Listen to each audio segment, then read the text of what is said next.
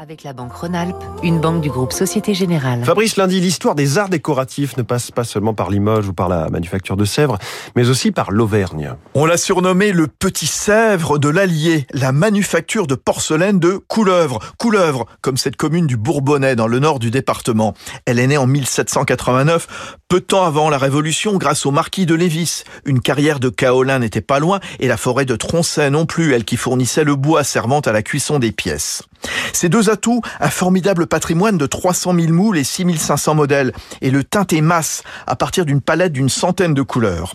La manufacture a traversé les âges, produisant chaque année 20 000 pièces de porcelaine d'art, chandeliers, vases, plats, avant de se heurter au marasme et à sa fermeture il y a trois ans. C'était sans compter une historienne de l'art passée notamment par Christie's et Versailles, qui cet automne rouvre le site, Sophie Salager. J'ai découvert une manufacture avec plus de 230 ans d'histoire, près de 10 000 mètres carrés, avec une réserve de moules, de modèles et de pièces qui avaient traversé le temps, et je suis tombée amoureuse.